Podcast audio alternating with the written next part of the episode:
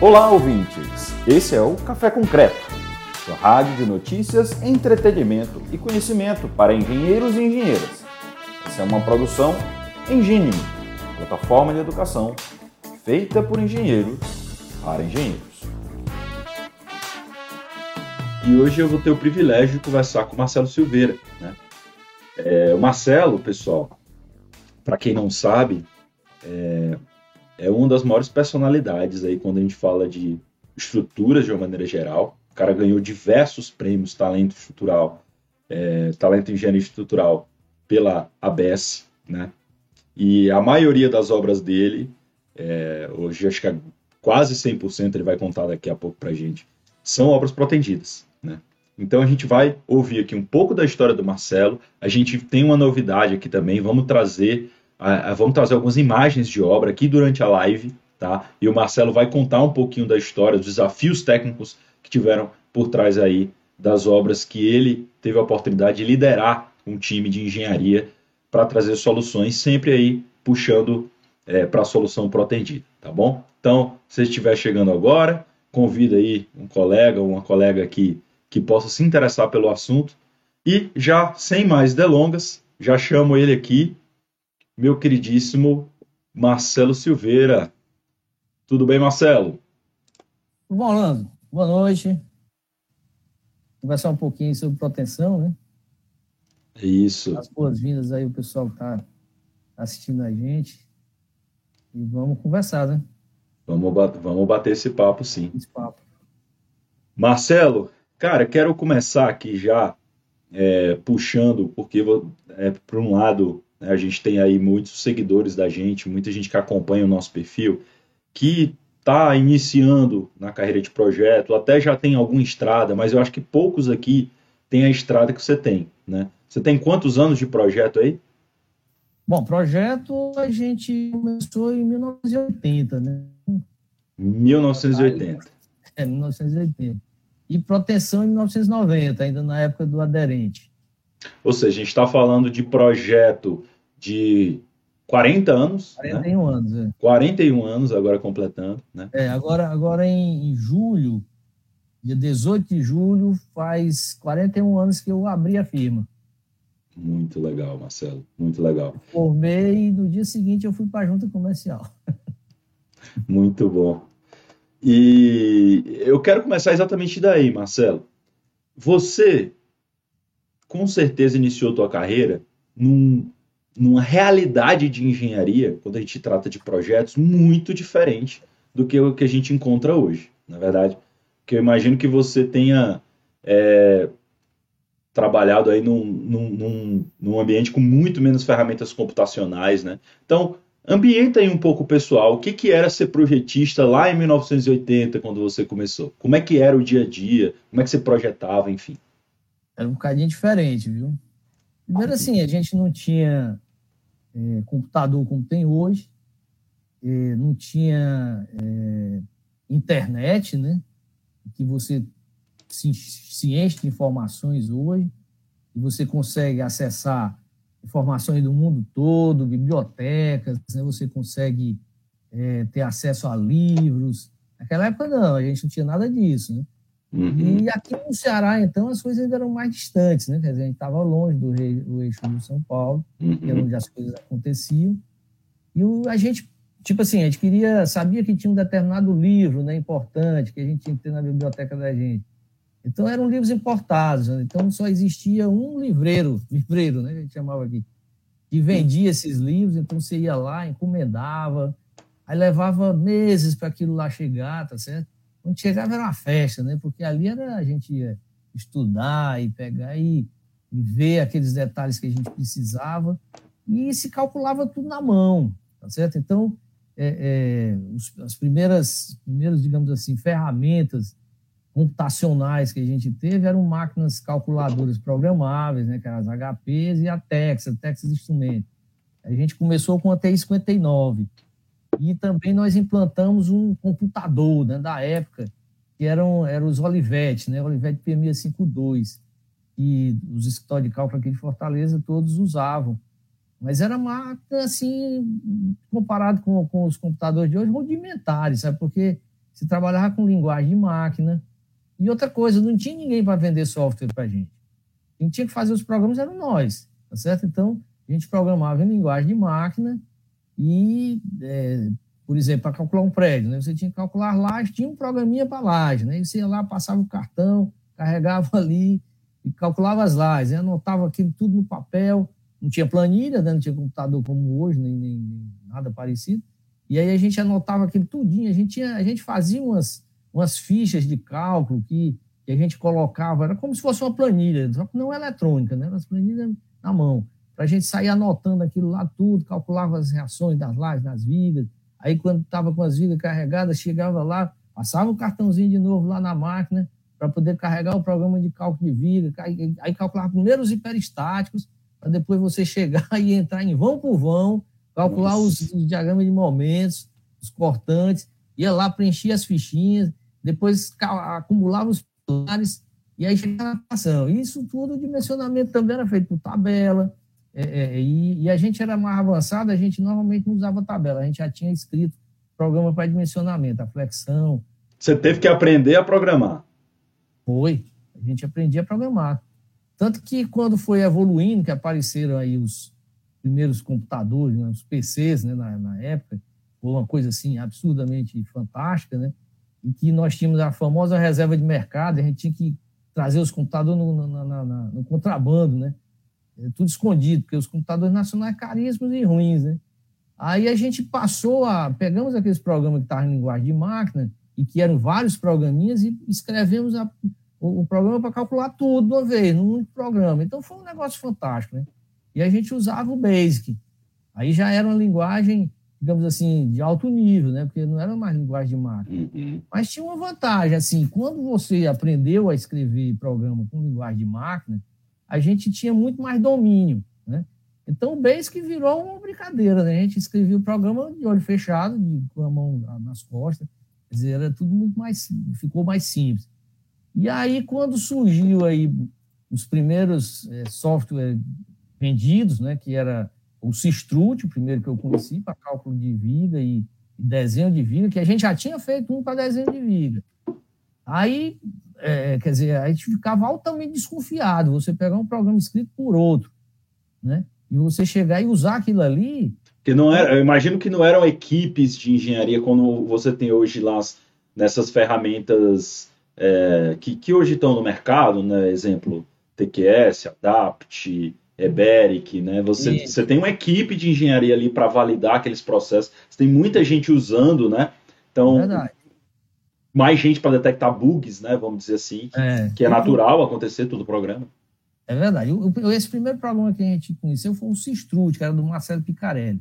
Marcelo era muito bom, muito inteligente. Aí depois, logo depois a gente conheceu o Nelson Covas numa feira lá em São Paulo. Uhum. E aí a gente conheceu o TQS. Aí a gente começou a usar em 1988, mas era o programa de vigas, apenas o programa de vigas. Certo. certo? E aí começou, né? E a partir daí a gente começou a ter confiança a, quando a gente comprou os primeiros programas, a gente queria ver como é que eles tinham sido escritos e tal, né, para poder tomar confiança, comparar os resultados com os nossos. Aí você vai aos poucos e vendo o seguinte, aí a história vai crescendo, você vai vendo que sua finalidade não é escrever programa, é projetar, e aí você vai começando a confiar numa determinada software house dessa, numa equipe dessa, como você diz, e passando a usar o programa feito é por, por outra, por outra empresa. Mas isso aí, o cara que está acostumado a escrever programa, no início é fogo, viu? Para ganhar essa confiança. Eu imagino. Quero até é, provocar aqui o pessoal que está escutando a gente, né? Se alguém teve a oportunidade aí de, como o Marcelo, viver essa fase aí da escassez de programas, comenta aqui para a gente também, para a gente saber, tá bom? Marcelo, eu queria fazer agora um recorte para um outro momento, né? Aí a gente está falando ali da década de 80, final dos anos 80. Aí vamos pular um pouquinho para meados dos anos 90, né? Que eu sei que foi quando você começou, né? Acho que foi meados, né? Me corrija se eu estiver errado. É, lá em meados dos anos 90, você começou a, a buscar realmente se desenvolver como um projetista que trabalha e, e trabalha de uma forma é, é, prim, é, muito é, muito efetiva né, com a cordoalha engraxada. Né? Isso falando de uma realidade do Brasil que acredito que nem cordoalha tinha, né? Cordoalha fabricada nacionalmente nessa época. Conta pra gente aí como é que era naquele tempo, né? É, como é que foi essa entrada da cordoalha? Quais foram os eventos-chave na tua cabeça que permitiram aí é, a proteção a começar a se desenvolver? É, na verdade, as cordoalhas já eram fabricadas, tá as cordoalhas nuas, né? Elas, as nuas. Em 1960, tá? pela antiga Belga, depois o Jacelov e tal, né? Mas, assim, elas já eram fabricadas, porque já se usava a proteção desde 1940 aqui no Brasil para pontes, né? Então, teve, inclusive tivemos recordes aí de pontes protendidas aqui no Brasil. A Ponte do Galeão, que é a primeira protendida aqui no Brasil, ela foi projetada pelo próprio Freycinet, né? Que é o invento, digamos assim, inventor da proteção. Está lá no Rio de Janeiro até hoje, né? Ela foi feita, digamos assim, com um sistema não aderente, não é engraxado, mas é um sistema não aderente, que eles pegavam os fios de proteção e enrolavam papel craft. Mas assim, a parte de pontes aqui no Brasil se desenvolveu bem.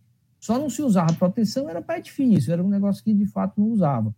E ainda nós... assim era 100% aderente, vamos dizer era assim. Era aderente. É. Assim, aí nós começamos a usar proteção aqui em 1991. E Legal. o primeiro projeto que a gente fez foi o projeto do edifício do, do IJF.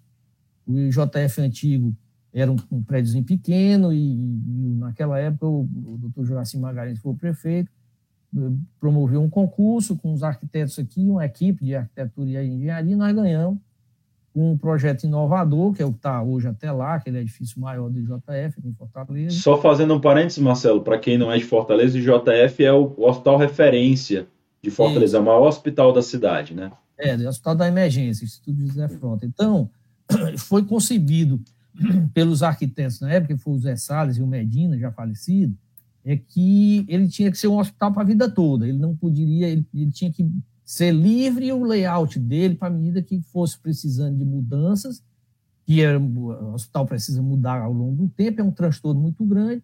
Então ele não podia ter nenhuma coluna no, no, no vão dele. Então ele ficou com vãos de 17 metros numa direção, tá certo? Por da outra direção, é, é, dava 20 e poucos metros. Tá lá, são as colunas imensas, elas ficam lá de fora, e dentro o vão é livre. Certo? Então, isso é, é, permitiu que, ao longo desses anos, já houve várias reformas no JF sem nunca se mexer em nenhuma parte da estrutura. Então, isso aí, a solução foi fazer com, com proteção. Agora, naquela época, não tinha experiência, nem eu, nem a Denise, a gente nunca tinha projeto é, né? tinha estudo, mas não, não tinha a prática. Né? Então, foi trabalhar a quatro mãos com um projetista lá da Bahia, João Santos, ele é português, então ele trabalhou conosco nesse projeto, o detalhamento da proteção, que é, é, sempre que você vai fazer alguma coisa nova, você não deve entrar de cabeça sem é, feito um doidinho, né? Você tem que ter alguém no seu suporte. Então, a gente projetou todo, mas o detalhamento da proteção, o João Santos trabalhou conosco para poder a gente ser a primeira obra. Né? Aí, aí a gente é, pegou já essa primeira experiência, foi uma coisa assim muito positiva, né? Então nos deu ânimo para a gente fazer o que a gente já tinha já tinha intenção de fazer no, no passado, que era fazer laje plana. E laje plana com proteção, porque laje plana armada a gente já tinha feito no final da década de 80 e consumia armadura monstro, né? E, e, e o, a espessura das lajes era muito grossa. Aí nós tivemos a oportunidade com, com, de trabalhar num prédio chamado São Paulo de Vance, aqui na praia de, de, do Meireles, aqui em Fortaleza, que é um, um de alto luxo, que precisava também ter grandes vãos. E quem estava construindo era um amigo meu de infância, que inclusive ele foi sócio, não construiu sócio. E, e, a ideia era a gente fazer. Ele, ele tinha essa empresa que eu tinha sido sócio, ela, ela fazia estrutura, né? ela, ela, ela construía era empreiteira de estrutura. E aí a gente já tinha um projeto de estrutura para lá e nós apresentamos uma solução alternativa com mais plana protendida. E aí foi na época que a gente foi para o Rio de Janeiro, foi eu e Denise, nós fomos para o Rio, é, para a e, fomos lá pegar um treinamento com a Stup, que era a maior empresa de proteção do Brasil, e acabou que a gente fechou um negócio com a Stup de ser representante para o Norte e Nordeste da, da, da, da, proteção para edifícios, porque o doutor Hugo Mota já era para a parte de ponte. Certo. Então, esse aí foi o V0, né? A gente começou a trabalhar com proteção nessa ocasião. E daí para frente a gente fez vários prédios com cordoalha aderente, o sistema aderente, e quem protendia era a Stup, é, é, edifício São Paulo Devance, tá certo? Foi, fizemos edifícios em São Luís, fizemos. Aqui em Fortaleza teve vários edifícios comerciais e residenciais, e, e, e, foi um sucesso. Só que assim, a gente fazia um, dois prédios por ano, né? E, e tinha essa coisa, a gente já sabia que existia a cultura engraxada nos Estados Unidos, eu era louco para que isso viesse para cá, para o Brasil. E, finalmente, em 1996, o Eugênio Calduro, que já era conhecido da gente porque a gente fazia edifício protegido, o Eugênio era da Belga, foi disse, ó, oh, nós estamos trazendo a Cudalha engraxada. E aí ficamos entusiasmados. E, em 90, aí nessa ocasião o Caracas foi e, e foi para os Estados Unidos, nessa época ele foi ele, o Helder e o, o Ricardo Briggs, porque o Caracas tinha intenção de montar uma empresa de proteção. Né? E aí foi lá, né? Foi onde começou, e a gente, quando chegou a Cordoalha aqui, rapaz, a gente já estava com dois prédios, já para seis iniciados.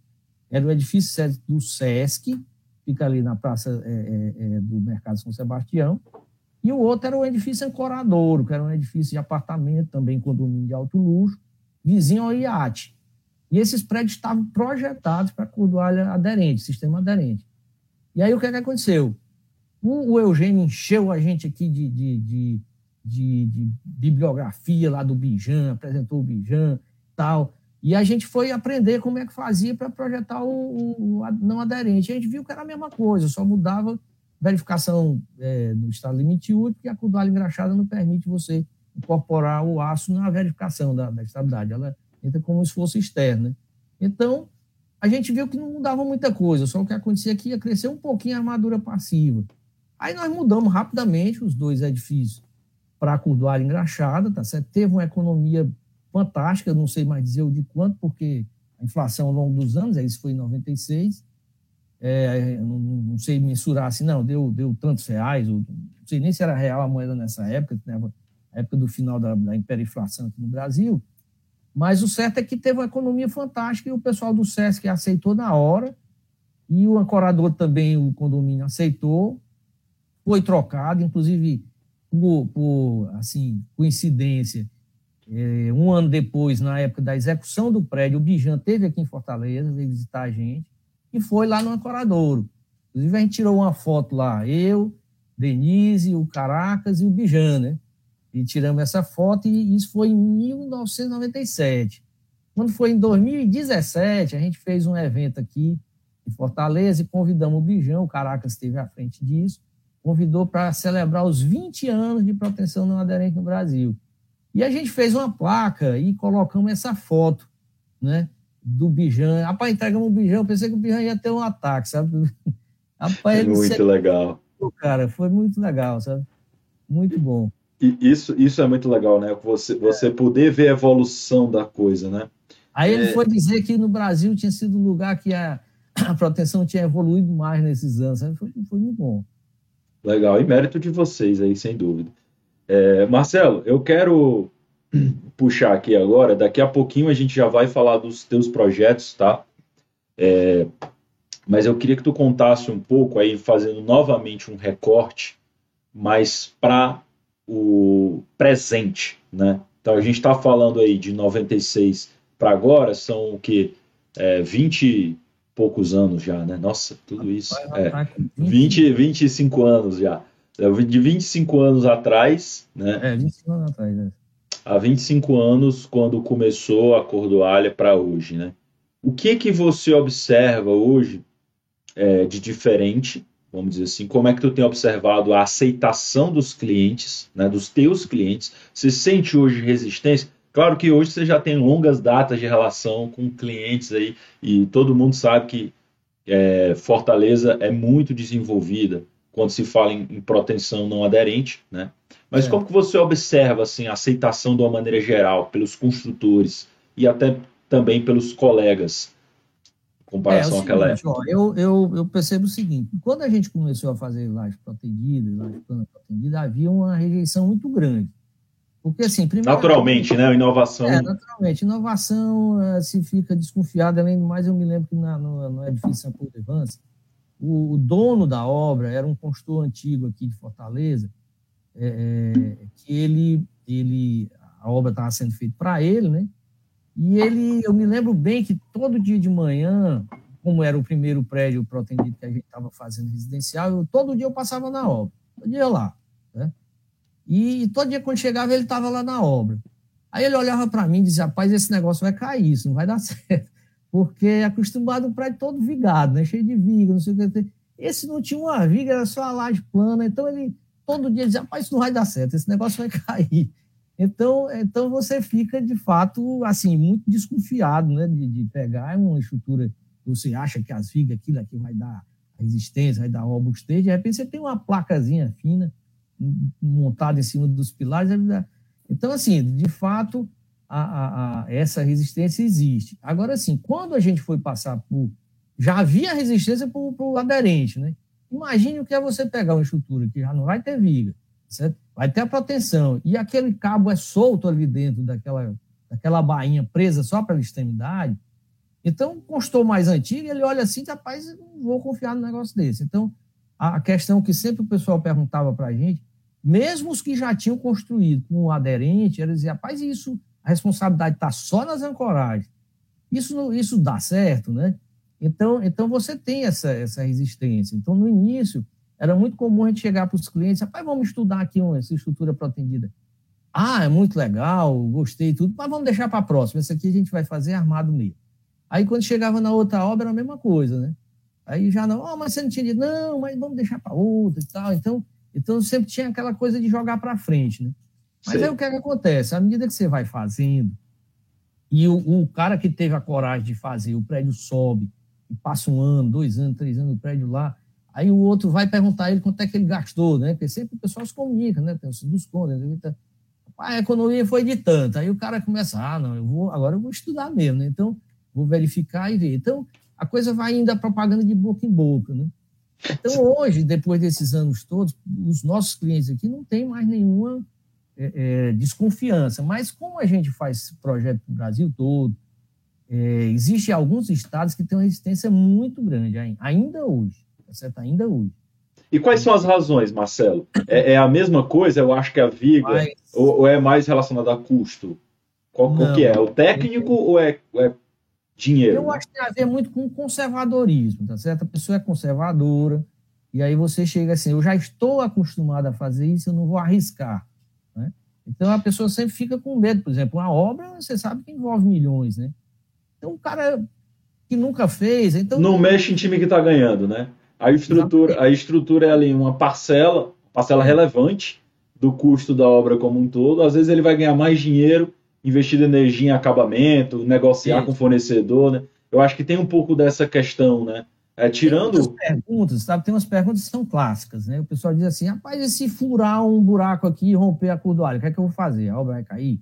Né? Aí outro diz assim, ao longo dos anos eu vou reprotender isso aí, vou ter que chegar lá e acular, puxar esses cabos de novo. Sempre o pessoal que está começando pergunta, pergunta isso, né?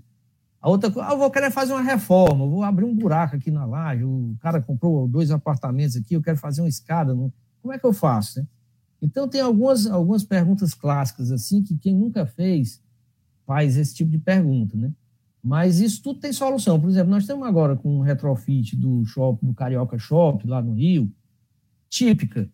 Na época, a gente, esse prédio já, já foi projetado lá pela nossa, por nós aqui com a nossa filial lá no Rio, a Maria Flávia, né? E a gente é, é, fez isso com laje, que a gente chama nervura, nervurado unidirecional, tem nervura numa direção e, e, faixa na outra. Os cabos são concentrados numa direção nas faixas e na outra distribuídos nas nervuras. Quando foi agora, né, a, a proprietária lá da, do shopping fez uma fusão entre dois grandes, a Sonai Sierra e a Aliança, que é a dona do shopping. Eles estão fazendo um retrofit lá no geral no shopping. E, nós, e vai ter que ser colocado lá, vão botar vários elevadores, sabe? Sair furando lá, colocando vários elevadores. E vai cortar a cordoalha e um monte de coisa. Mas nós estamos fazendo lá o ajuste de, de, de abrir esses, essas passagens, né, e vai colocar os elevadores e, e, e, já fizemos o projeto, como cortar, como o procedimento todo, e vai ser feito. Então, quando a gente explica para o pessoal que não existe isso, ah, eu quero fazer uma reforma, é impossível porque é protegido, não tem isso. Tem, tem as soluções. É, a gente, até fazendo um parênteses nisso que você está falando, Marcelo, a gente esteve conversando com o Helder aqui na semana passada, né? E ele comentou que é, né, dessa, exatamente a mesma coisa que você está falando, sabe? Mas e, e ele fez um, um parênteses que é impressionante como as pessoas não têm o mesmo cuidado com o concreto armado, por exemplo. Quer dizer, eles estão um exemplo que o cara chamou ele, ah, não preciso furar aqui uma laje, e tá certo, tem que chamar mesmo, né? É, para saber o que, que tem que ser feito, né? Mas ele chegou lá, tinha um monte de viga é, de concreto armado furado, e para viga de concreto armado o cara não.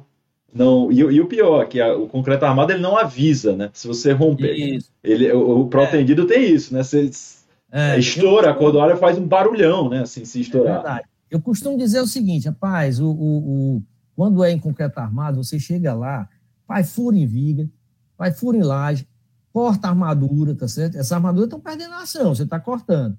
Aí ninguém, ele, ele, é, ele é silencioso, não fala nada, né?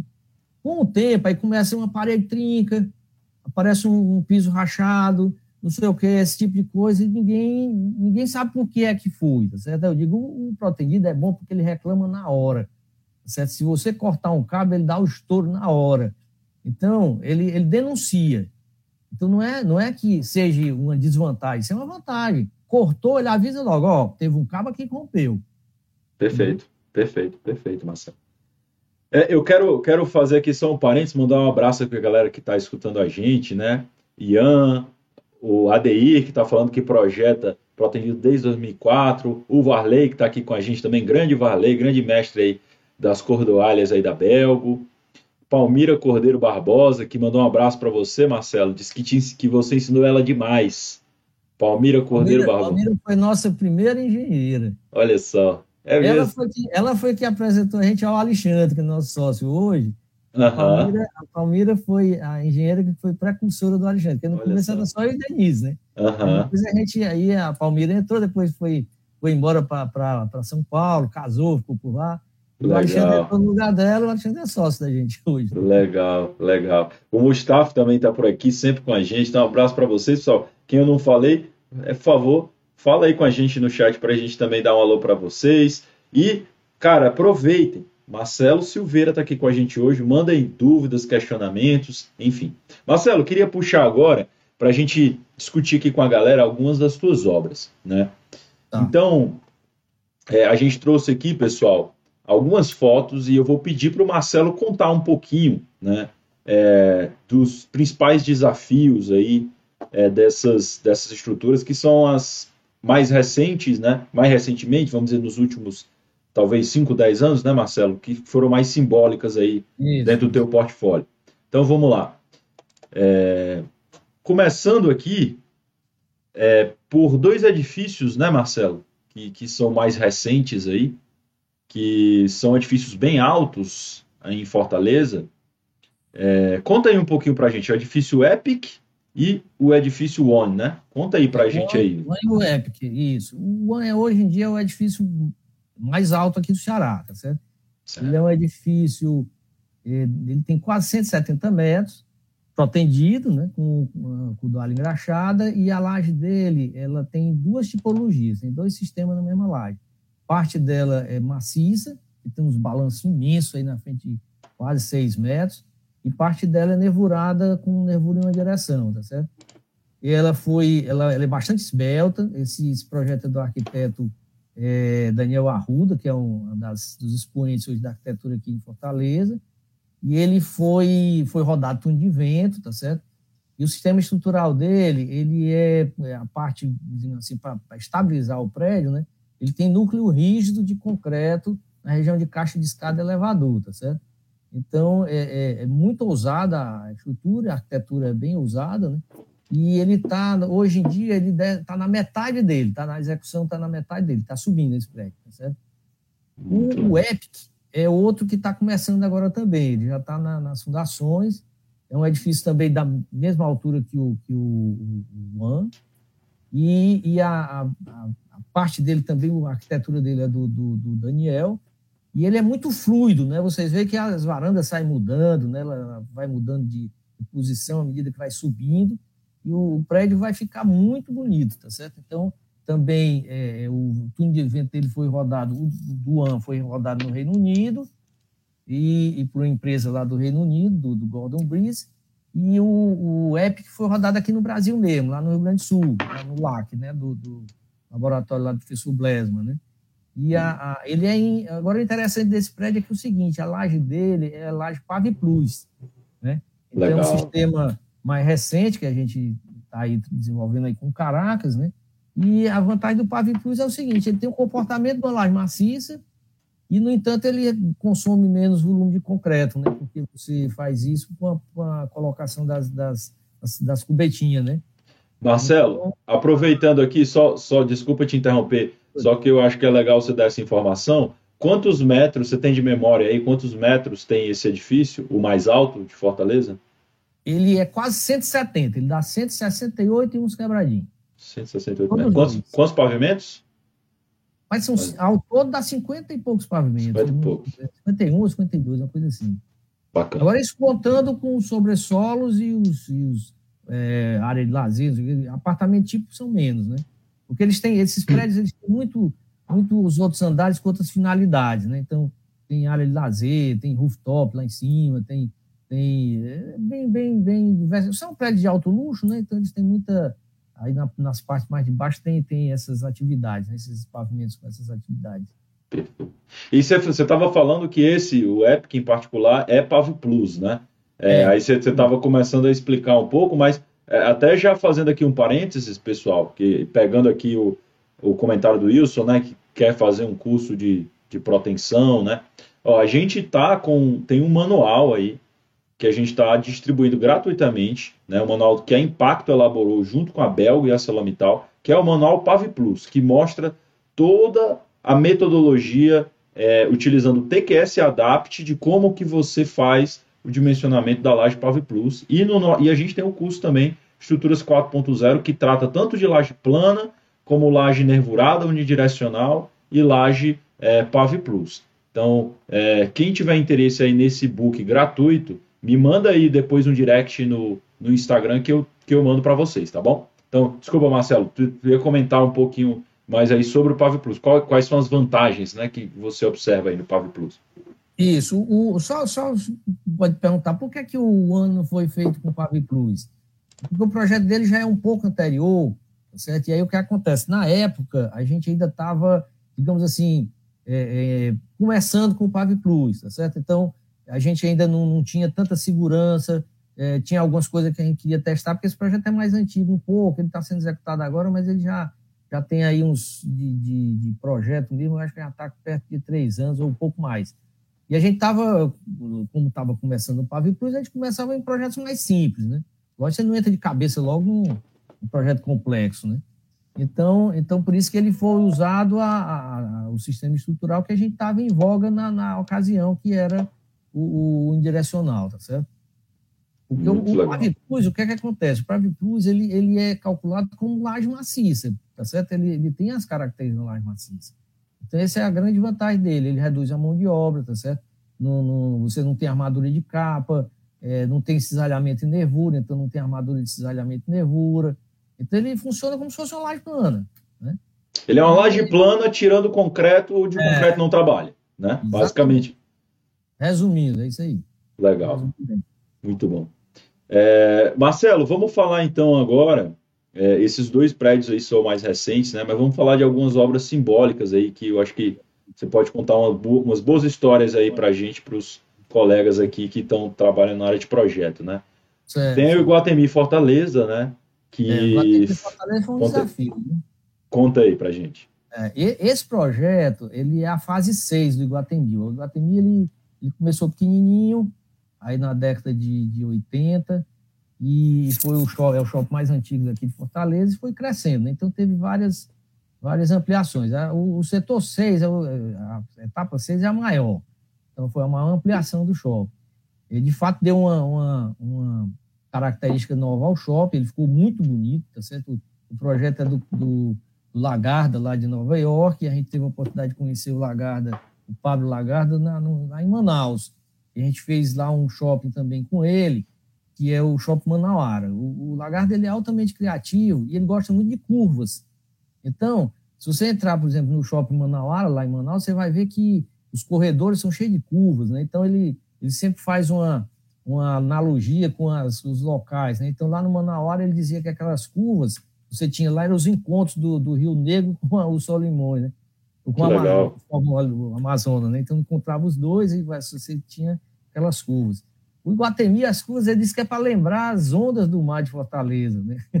Então ele faz as analogias. Então, esse shopping, ele, ele foi, digamos assim, essa fase foi interligada a, a, a fases antigas, né? Então, nós tivemos as complicações da ligação desse, desses elementos, né?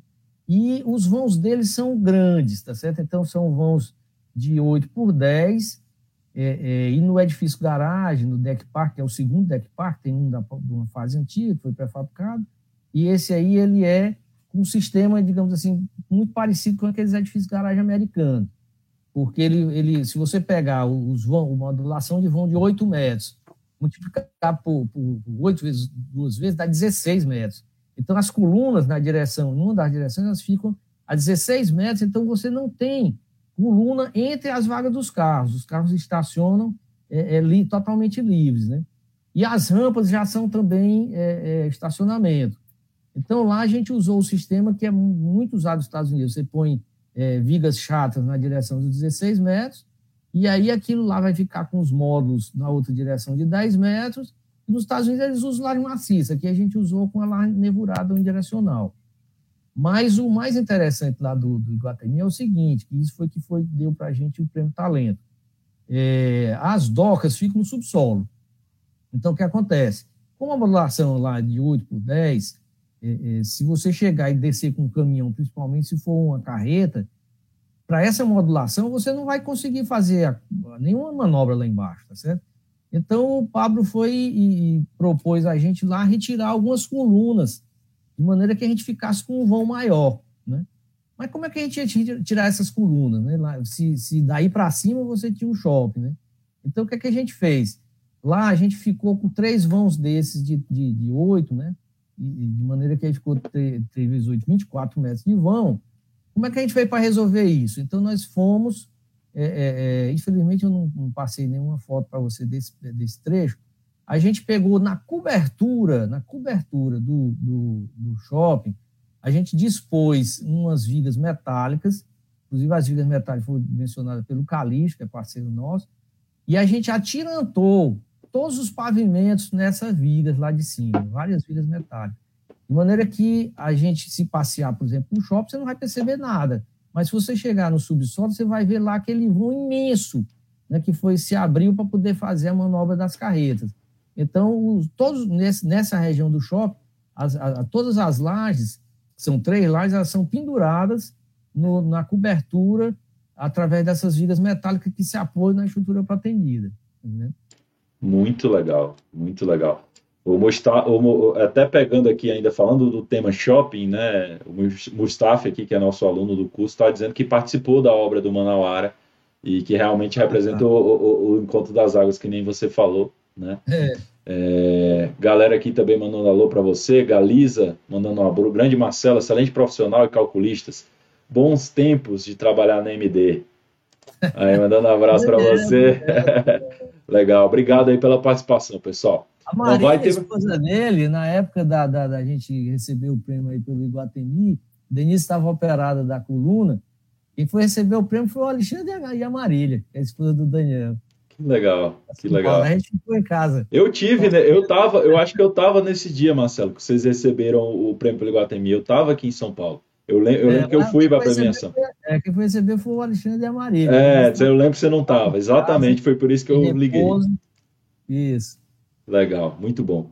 Bom, temos mais obras aqui para a gente comentar, né? Que eu acho que o Marcelo tem essa riqueza aí de detalhes e consegue explicar muito bem, então vamos aproveitar. É, depois do Shopping Guatemi, a gente tem o case das torres protendidas, que esse é um que eu acho fantástico, Marcelo. Conta aí, Isso. o que, que você fez de diferente nas torres eólicas. É, essa, essas torres, elas, elas, essa especificamente tem 100 metros de altura. Elas foram usadas em dois parques eólicos no litoral oeste para colocar aerogeradores Suslon, da marca Suslon. Elas são o seguinte, elas são, elas são pré-fabricadas em, em aduelas de 4 metros e meio, certo? E elas têm três seções diferentes. Ela começa mais larga embaixo e à medida que vai subindo, as seções são diferentes. Mas só tem quatro formas diferentes.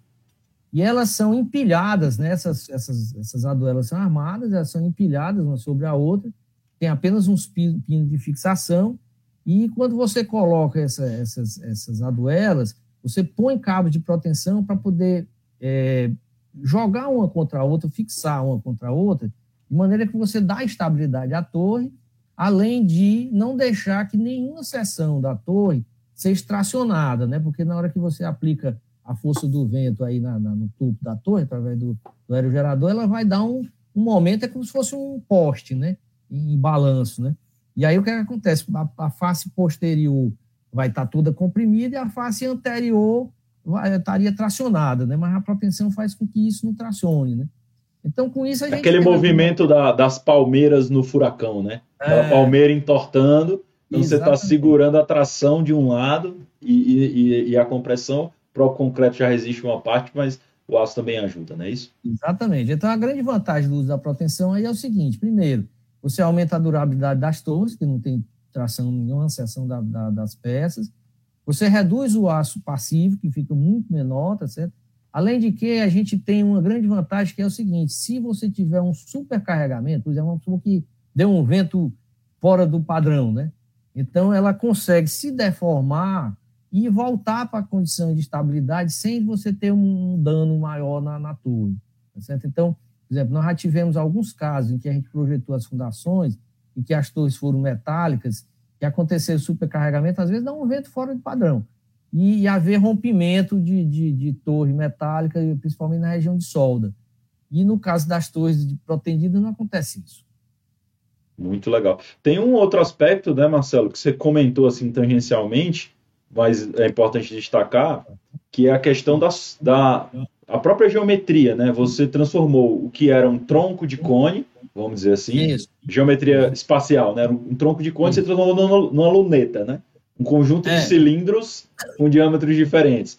Então, Isso. antes você tinha é, 20, não sei quantas formas para concretar, metálicas, né? Ou, sei, sei lá, imagino que uma forma tem que ser metálica, né? Para você concretar uma. Obrigatoriamente. Então você tinha que fabricar formas diversas formas metálicas. Agora você só precisa fabricar, sei lá, talvez um quinto da, das é. formas, né? E, é, nesse caso aí só são quatro.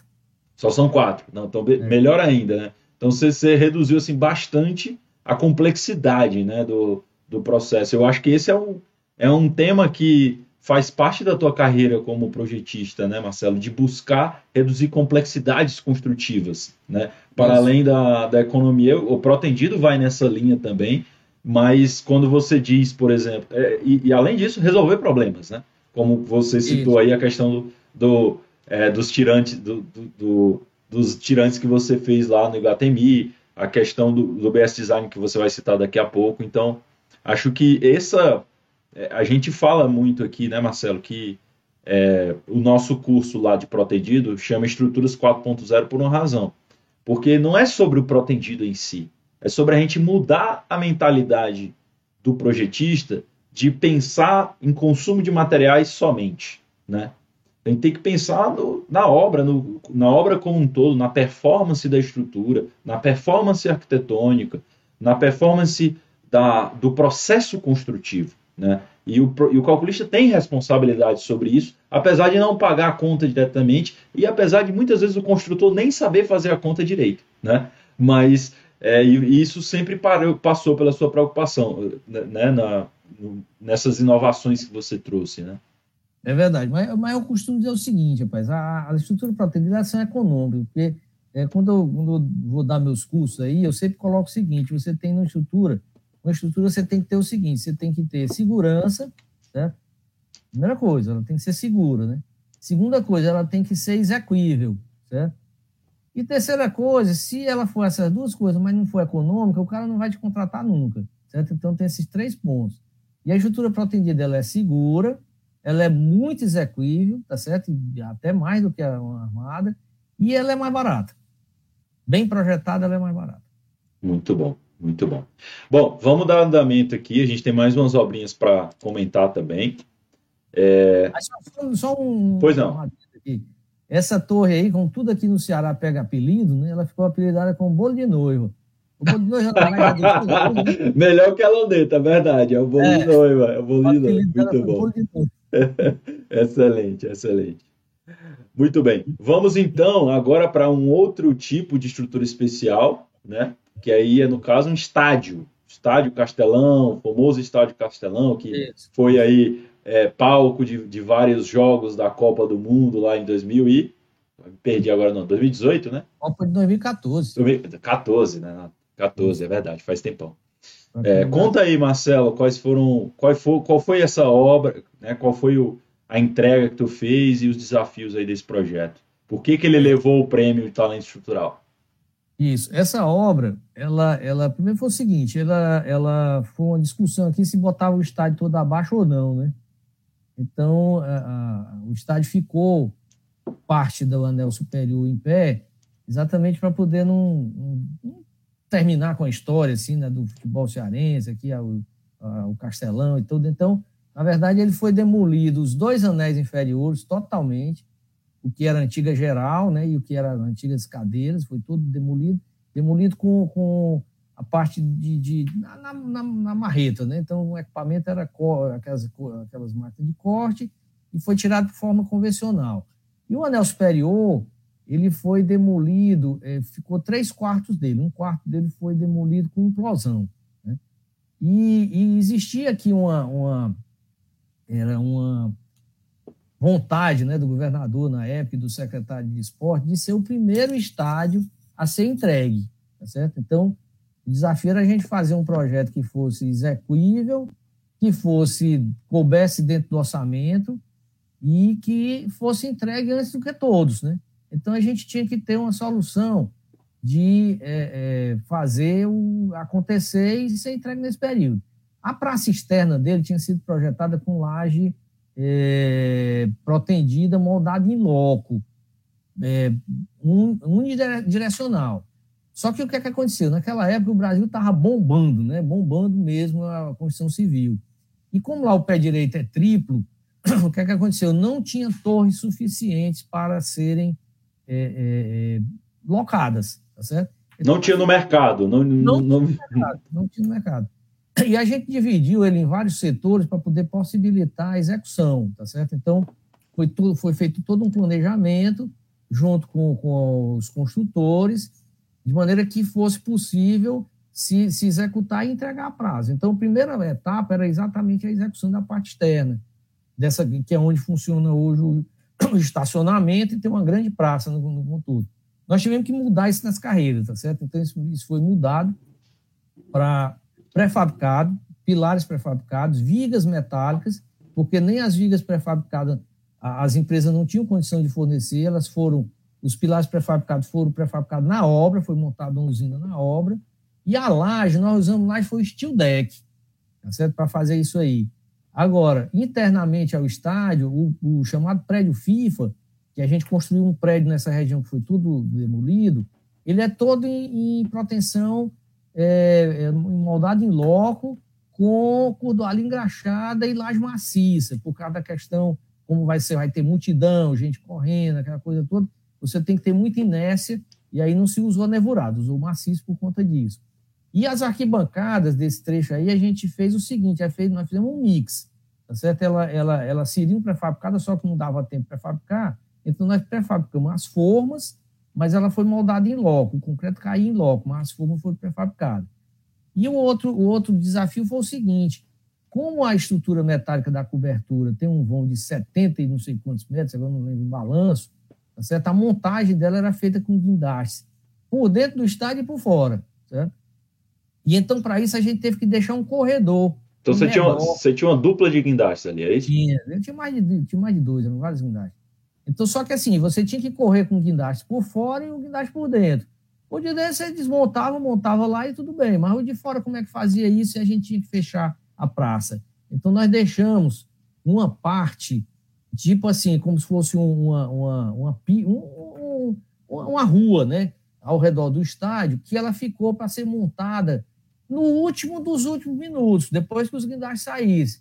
Isso aí a gente fechou com o steel deck também. Tá certo? Então, nós construímos tudo, construímos a parte de fora, deixando essa, esse anel, a parte de dentro, e aí quando o guindaste, o último guindaste saiu, a gente fechou aquilo. Então foi um negócio tão impressionante que, assim, quem tinha visitado a obra uma semana, por exemplo, e estava aquilo por terminar, quando os guindastes foram tirados, o cara passar lá depois de 15 dias, estava tudo fechado. Você não sabia como é que aquilo tinha sido feito tão rápido, né?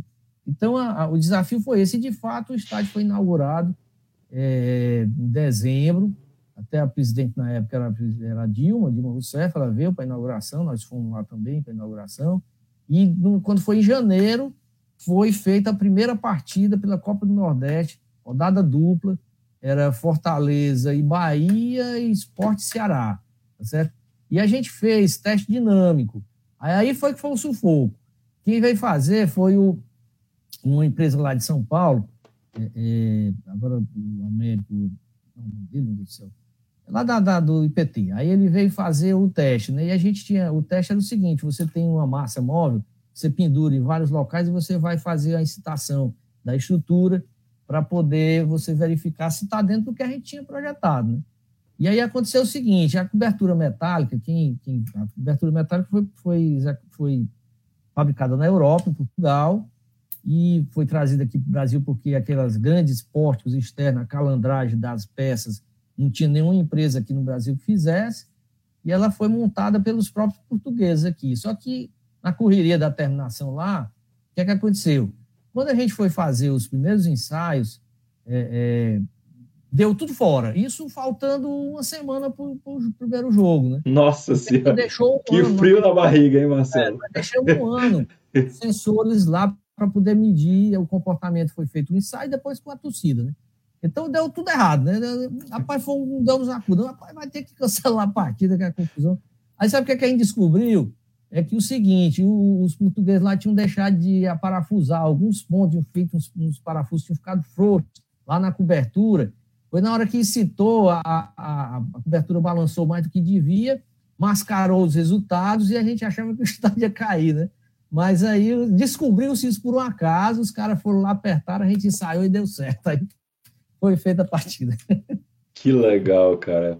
É legal, é legal a gente ver é, eu, eu gosto muito quando a gente fala de problemas de engenharia, Marcelo, que passam pela história, né? Pela história. Assim, a gente está falando de um estádio que, que foi ali, que teve ampla divulgação na mídia, né? E por trás ele olha o tanto de trabalho que teve que ninguém sabe, né?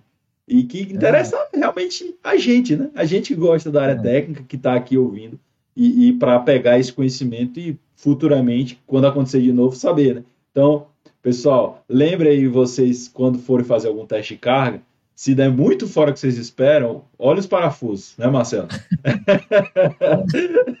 Pode ser o parafuso. Muito bom. Parafuso bom, frouxo. Parafuso frouxo. Muito bom. Bom, vamos aqui então para a nossa última obra escolhida aqui.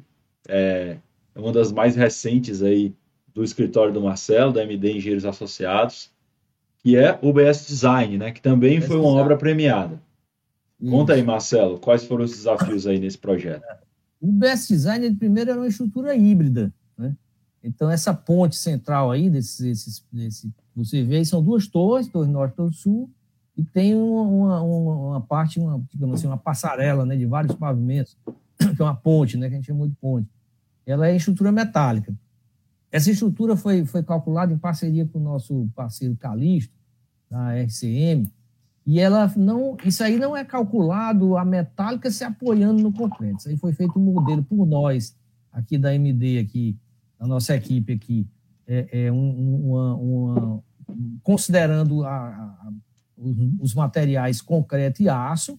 O Calixto passou para a gente o, o, o, todas as dimensões dos perfis e a gente usou um TQS, tá certo? Se modelou, modelou o, o prédio híbrido, né, funcionando em conjunto, e o Calixto, para poder aferir, ele usou um programa chamado ITABS. No histórico dele, ele também modelou os dois lá para poder a gente comparar os resultados, tá certo? E ele é protendido, tá certo? E teve algumas situações interessantes para poder aplicar a proteção, porque assim, a, a proteção, quando você aplica, a estrutura encurta, né? Então, nós tivemos que soltar, como são cinco subsolos né, e parede de diafragma, muita rigidez nas contenções, a gente teve que deixar é, é a, a, estrutura de concreto da laje solta da parede até você fazer a proteção. Depois que a gente fazia a proteção, esperava alguns dias, é que a gente ligava a, a parede às estruturas das lajes dos subsolos.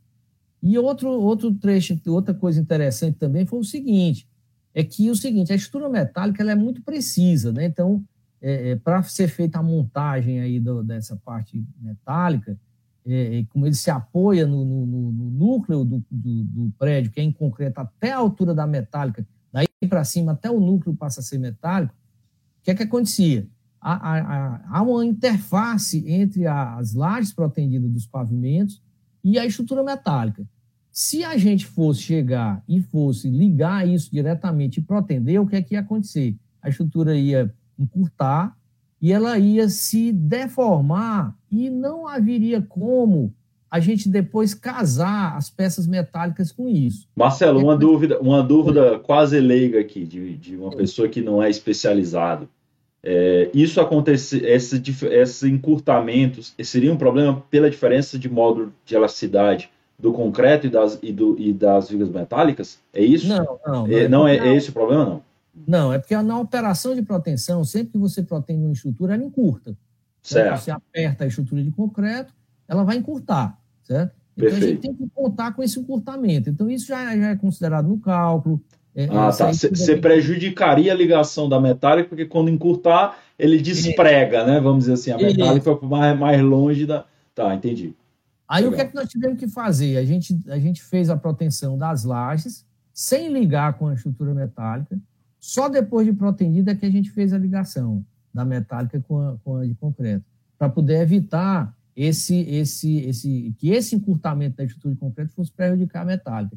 Então, para essa montagem foi feito um, um, uma, um programa, né, muito, um programa, dizer assim, uma, uma, uma, um passo a passo de cada etapa dessas foi minuciosamente planejado entre, conosco, com a equipe do Calixto e com a equipe montou a estrutura, tá certo? Empresa lá de Minas Gerais. Então, é, isso aí foi um dos, dos, dos, maiores, foi justamente a gente fazer esse planejamento para fazer a execução da laje de concreto e a montagem da metálica.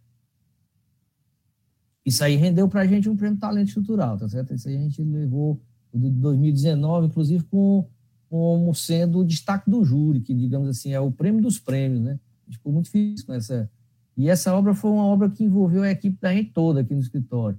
A, a, a Denise trabalhou de sair, o Alexandre, é, é, teve o Renato aqui, que foi que fez a modelagem, tá certo? E, e, e, até o Aurélio, lá da TQS, uma vez, perguntou quem tinha sido o japonês que tinha, tinha feito essa modelagem. Eu digo, rapaz, é um japonês lá do Crato.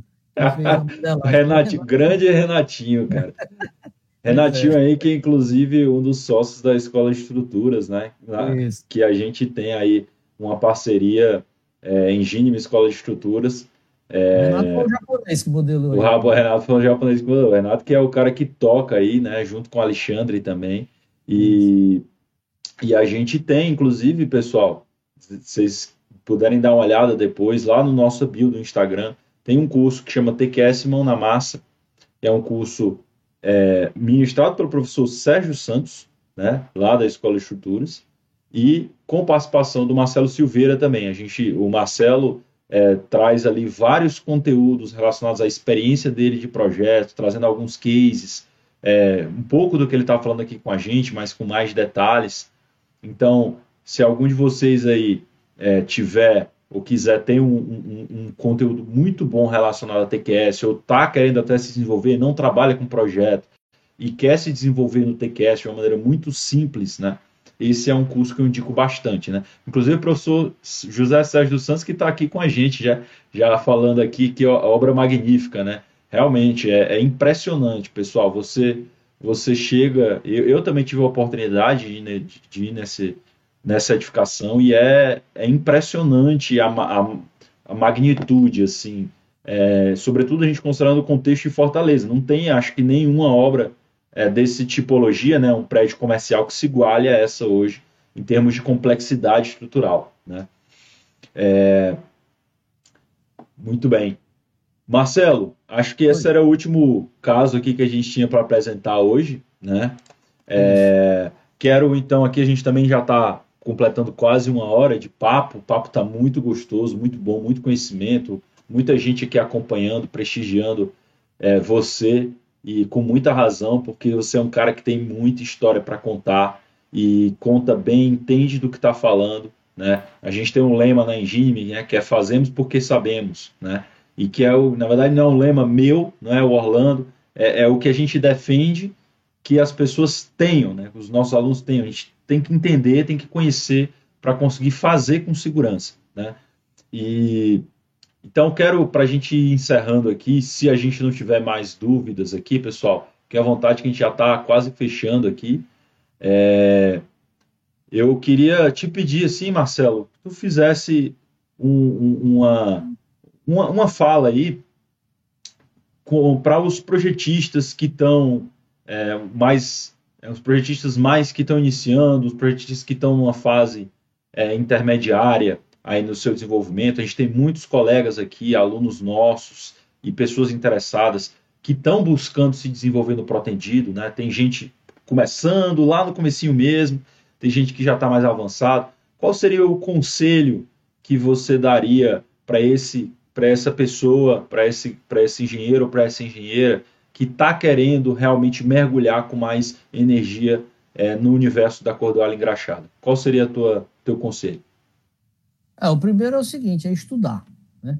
Então, é, hoje em dia a gente tem, diferente como eu contei lá em 1980, quando a gente começou, nós temos hoje a oportunidade de ter aqui nas nossas mãos a internet, que é uma ferramenta assim, fantástica, né? que você pode, por exemplo, ter acesso aos cursos da, da Engine. Então, é, é, é a gente está num outro ambiente em que a gente tem uma gama de, de, de, informações muito grandes, né?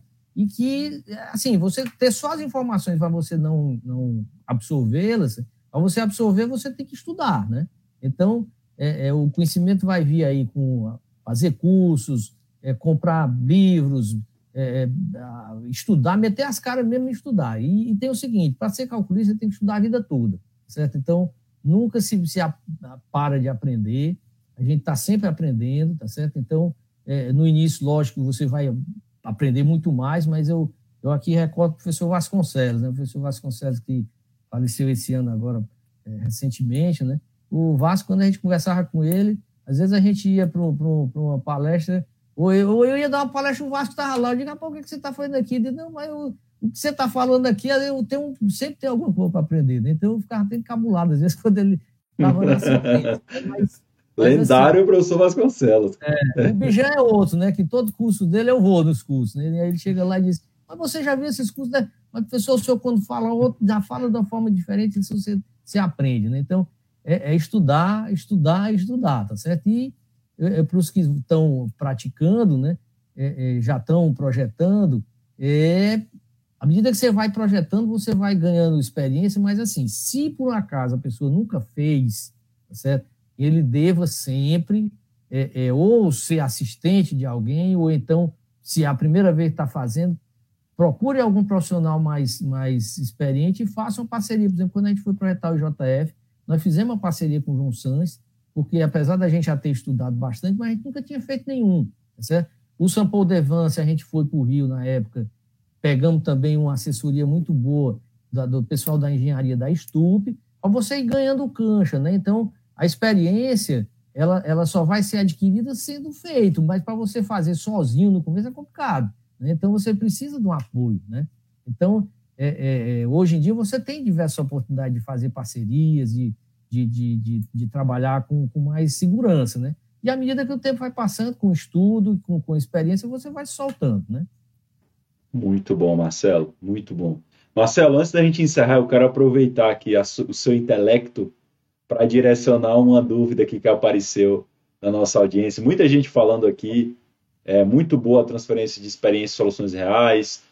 Palmira falando que adorou os cases. O Marcos está falando aqui também, que é da Dividax, se precisar de alguma coisa, está à disposição. É, André, a live, o André está perguntando se a live vai ficar gravada. Vai sim, tá? Vai ficar no nosso, no nosso, nosso feed lá do Instagram depois. E também essa live vai para o Spotify, tá? Para quem não sabe ainda, a gente tem um podcast lá no Spotify, chama Café Concreto, que ele é basicamente essas lives que a gente está fazendo em áudio. Para quê? Para que você não precise ficar vendo vídeo, não precisa estar no Instagram, você está indo é, fazendo, lavando a louça, tá, bota ali no ouvido, vai escutando, né? Porque a maior parte do que a gente está falando aqui dá para ouvir, não precisa de tanta referência visual. Então fica a dica aí, tá? É, mas o Fabrini pergunta, Marcelo, é, uma dúvida que sempre surge: devemos atentar aos alongamentos ou a carga a ser aplicada se o macaco e bomba estiver aferido? Ou seja, você vai, você vai olhar para o alongamento ou, ou para a carga, no caso da, da relação? Qual que é a sua visão aí sobre isso? Ambos. Você faz o seguinte: você tem que ter uma tabela para você marcar os alongamentos. No projeto, você, quando vai ter lá o seu resumo de cabo, você tem que colocar os alongamentos, certo? Se for cabo ativo, ativo, se for ativo, passivo, tem que calcular lá os alongamentos e colocar. Para que, que ele serve como, como, como controle de qualidade, tá certo? Porque quando você, o seu macaco tem que estar ferido, tá certo? Então você chega lá, o controle na hora que é feito é pela, pela bomba, é o quanto você então você dá força, dá força, esticou o cabo. Depois você vai tomar os alongamentos, marcou tudinho lá e tomou os alongamentos. Coloca lá na tabela e você vai comparar com o alongamento teórico. Se você tiver um desvio, tá certo? Maior que 5% para mais ou para menos, aí você tem que investigar. Porque às vezes o que é que acontece? Às vezes o cabo pode ter ficado preso, tá certo? Por uma razão ou outra, rompeu a, a, a, capa. É, é, então você, você sabe, por exemplo, se um alongamento deu muito pequeno, né? Acontece que o cabo não foi puxado tudo, né? Porque é muito difícil acontecer de você não dar o alongamento por, por falha no, no macaco ou do operador, porque normalmente o operador ele está bem treinado e o macaco obrigatoriamente ele tem que ser aferido com frequência, certo? Então, se deu alongamento diferente, deu mais curto, é porque o cabo está preso. Aí você tem até como fazer a conta ao contrário e achar um local onde o cabo está preso, abrir lá e consertar. E se o alongamento deu muito grande, aí escorregou, né? Então, é, o que é que aconteceu? O cabo não não estava preso. Não pegou bem. Não, às vezes até ele escorregou mesmo, ele, ele, ele soltou lá da, da passinha. Escorregou, da, escorregou da cunha, no caso. E a pré-bocagem não foi bem feita. Legal. Então, a, a, verificação do alongamento ele é um controle de qualidade do serviço de proteção. Muito bom. Espero que tenha bem respondido, Fabrinho. Obrigado aí pela pergunta. Pessoal, obrigado por participarem. Vou primeiro agradecer a audiência, porque sem vocês aqui a gente não teria sentido de estar conversando, né, Marcelo? A gente ia estar tá tomando uma cerveja junto, talvez. E na sequência, claro, agradeço ao tempo do Marcelo e aos conhecimentos que ele gentilmente trouxe aqui para todos nós. Marcelo, você é um cara que eu admiro pra caramba, não só como profissional, mas como pessoa também, tá? É, o seu jeito, sua forma de, de tratar, sua, sua gentileza e a sua modéstia também, porque a gente é, vê muita gente que é, de nariz empinado às vezes aí, que tem muito menos para falar do que você. E você, no seu jeito simples e, e, e, e mostrando muito mais a competência técnica, mostra para a gente que isso, isso, é o que importa no final. Então, obrigado é, por, por estar aqui conosco, tá bom? Eu agradeço aí as, as palavras elogiosas e foi um prazer estar com vocês e escutar que a Palmira estava aí, né? Quanto tempo, mais o Sérgio, Daniel, o pessoal que o Alisson, o pessoal que está assistindo a gente aí. Abração. Beleza, pessoal. Um abraço para vocês. Boa noite. Obrigado mais uma vez. Tchau, tchau.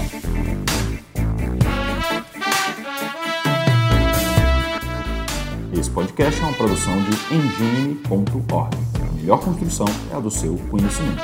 A trilha é Lingus, de Snarky Puppy.